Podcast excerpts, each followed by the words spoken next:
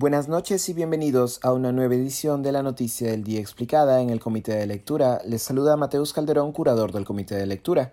Mientras el presidente Castillo presenta un balance de sus primeros 100 días de gobierno, las fracturas al interior del Ejecutivo amenazan con dejarlo aislado. Hoy el mandatario viajó a Ayacucho para una ceremonia de rendición de cuentas ante la población a 100 días de iniciado su gobierno. Allí Castillo resaltó algunas acciones de su gobierno y también se comprometió a cumplir varias de sus promesas, resaltando que, cito, encontramos un Estado que siempre estuvo de espaldas al propio peruano. La salud y la educación nunca fueron un derecho, sino un servicio. No obstante, la presentación de Castillo llamó la atención tanto por lo difuso de algunos de los supuestos logros presentados como por la ausencia de la premier Mirta Vázquez. Si bien Castillo resaltó avances en salud, también subrayó que en estos 100 días, cito, junto al pueblo iniciamos la masificación del gas. Esto último a pesar de que recién hoy se ha presentado un proyecto desde el Ejecutivo para la masificación del gas. Castillo también mencionó como logro la futura vuelta a clases presenciales para marzo del 2022. No obstante, horas después, su propio ministro de Educación indicó que la vuelta a clases presenciales al 99% ocurrirá recién en julio del 2022.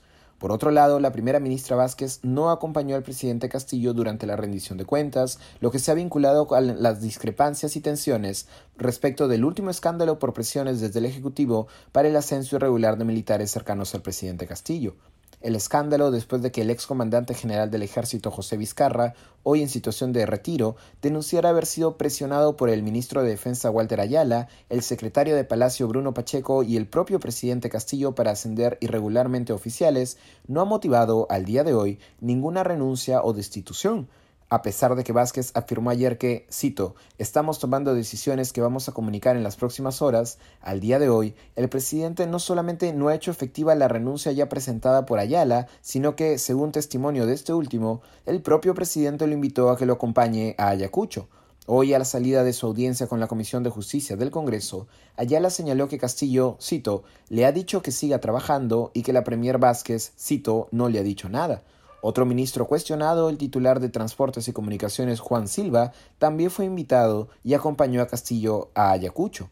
Al día de hoy no solo existe una moción de interpelación admitida a trámite y una denuncia constitucional contra el todavía ministro Ayala, sino también una contra Juan Silva. Silva ha sido duramente criticado por haber pactado en negociación con gremios de transportistas informales el retiro de la jefa de la Sutran y la jefa de la ATU, organismos claves en la reforma del transporte, mientras que en los últimos días Patricia Cama fue removida de su cargo como jefa de la Sutran y reemplazada por Doris Alzamora, quien tuvo que renunciar apenas cinco días después de su designación tras destaparse diversas denuncias en su contra, la todavía jefa de la ATU, María Jara, ha denunciado presiones desde Silva para renunciar a su cargo.